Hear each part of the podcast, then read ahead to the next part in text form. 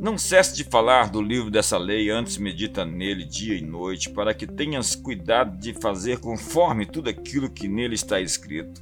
Então farás prosperar o teu caminho e serás bem-sucedido. Josué capítulo 1, verso 8. Por três vezes Deus disse a Josué: coragem.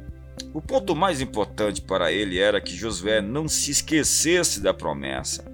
Não cesses de falar do livro dessa lei antes medita nele.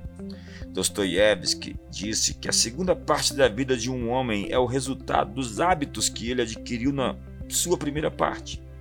Blaise Pascal, o filósofo, afirmou que a força da virtude de um homem é medida pelas suas ações habituais, pois primeiro você faz os seus hábitos, depois seus hábitos fazem você.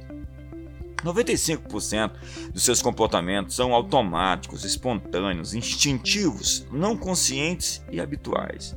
Você não pensa para fazê-los. 5% dos seus comportamentos são conscientes, pensados, refletidos e regidos pela vontade do eu. Nós somos criaturas de hábitos. A boa notícia é que hábitos podem ser produzidos conscientemente. Psiquiatra Maxwell Maltz, em seu livro O Psicocibernético, afirma que se pode desenvolver um hábito repetindo um comportamento durante três semanas.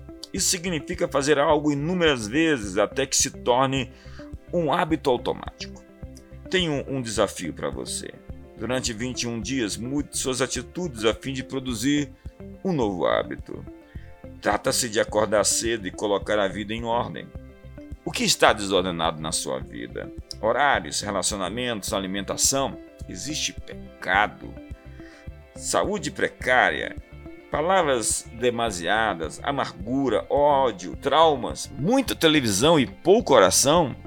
Isso significa pouca unção.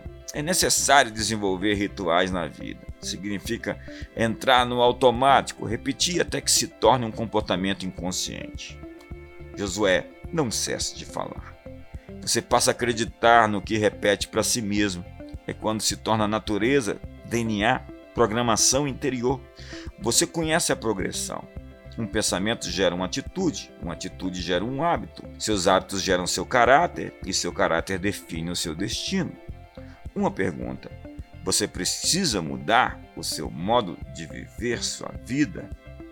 O ditado chinês diz: cometa um pecado duas vezes e ele não vai mais parecer como sendo pecado.